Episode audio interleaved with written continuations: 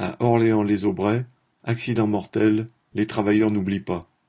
Dans la nuit du 8 au 9 mars 2012, Anthony Ledon, vingt-deux ans et cinq mois d'ancienneté, était tué sur un chantier de renouvellement d'appareils à Toury. Les conditions d'organisation du chantier, très bruyant, de nuit, le manque d'effectifs, d'éclairage et des heures supplémentaires en grand nombre, ont fait dire à bien des cheminots que ce n'était pas un accident. Après plus de dix ans de procédure, un non-lieu en appel, la direction SNCF va enfin se retrouver dans le box des accusés. Les syndicats appellent les cheminots du site à un rassemblement de soutien à la famille d'Anthony et à protester contre ce crime jeudi 8 septembre à l'occasion du procès qui a lieu au tribunal de Chartres à 13h30. Correspondant Hello.